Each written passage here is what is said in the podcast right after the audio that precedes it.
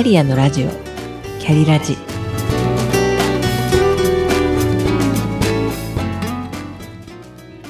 この番組はキャリアもプライベートも充実させて輝きたいと思っているけれど頑張りすぎなあなたへ。しなやかに今を生きるヒントになればという思いで配信しています。聞くカウンセリング番組です。お疲れ様です。キャリアコンサルタントの香りです。ゴールデンウィークの過ごし方をテーマに2回に分けてお話しした中で前回のその2では余白を作ると一日中巡らせている思考を止めることができてそして隙間ができた時こそ勘が冴えて新たなアイデアも湧いてきますよというお話をしました。先日ある YouTuber さんが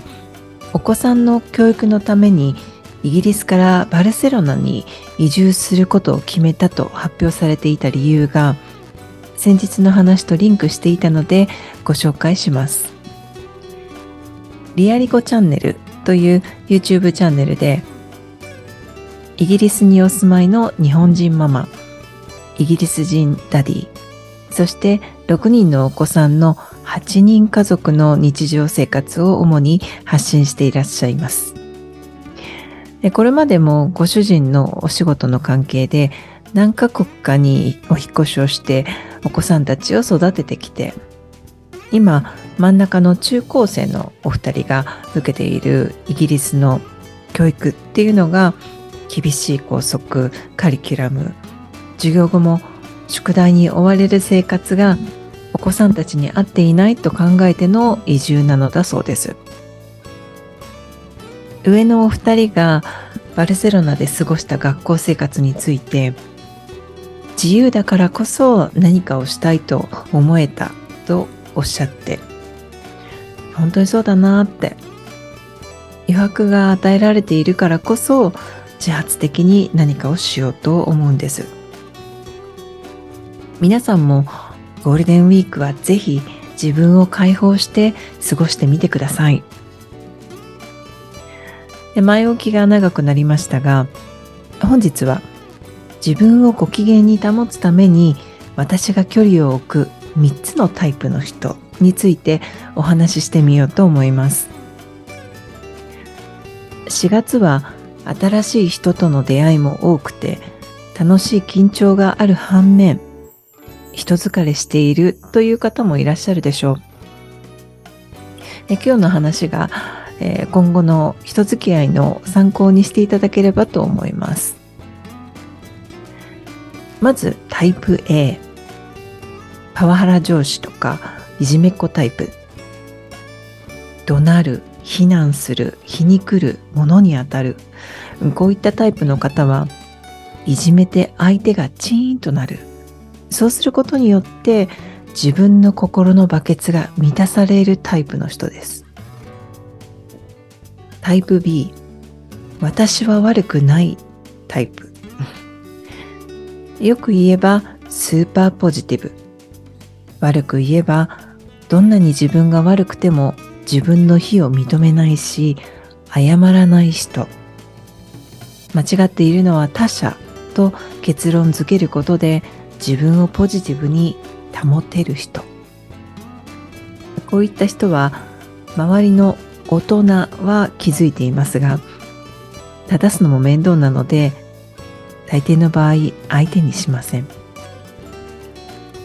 私が思い浮かべるタイプ A タイプ B の方々は残念ながら人生の折り返し地点をとっくに回った方ですそしてタイプ C 自己主張が強いタイプ。矢印が自分にしか向いていないこのタイプの人は視野が狭く未熟に見えます。視座が低くて自分のことも組織のことも短期的にしか見えていなくて事業の課題や組織の課題を発見することができません。お気づきかもしれませんが私が距離を置く3つのタイプの人に共通しているのが I am OK, you are not OK というポジショニングの人です。自己肯定、他者否定パターンです。こういうパターンに陥っている人は他者に対して攻撃的だったり他者をコントロールしようとすることで自分が満たされます精神科医のエリック・バーンによって提唱された心理学パーソナリティ理論交流分析を用いてご説明をしますとコミュニケーションの基本単位をストロークというんですが他者との関わりで与えたり受け取ったりする精神的な刺激のようなものを言います。一人一人に心のバケツがあると想像してみてください。健康的な人はプラスのストロークを求めてバケツを満たそうとしますが、プラスを得ることができない時には、空いたスペースをマイナスのストロークでもいいから満たそうとするんです。いじめっ子タイプも人に関わらなくては空いたスペースが満たされないので人を攻撃するなどを一種のゲームにしてしまうんです。誤解のないようにお伝えしておきますが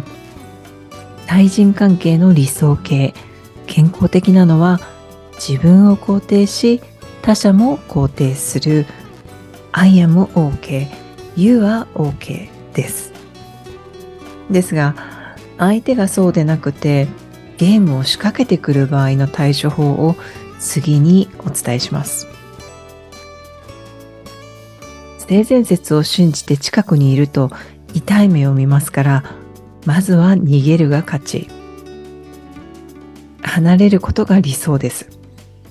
ですが仕事上難しいなどの場合は程よい距離を取る。また相手の罠には絶対に乗らない。そして上級編で相手のパターンを理解してこちらが冷静に大人の対応をするというのも自分を守るためには必要な術です。いかがだったでしょうか？誰でも健康的な対人関係を保ちたいものですがゲームを仕掛けてくるようなタイプがやってくることもよくあることです。そういう時に私がどう対処しているのかについて交流分析を参考にお話ししました今後の人付き合いのご参考になれば幸いです本日も最後までお聴きくださりありがとうございましたポッドキャスト、Spotify なので番組をフォローしていただけると大変嬉しいです。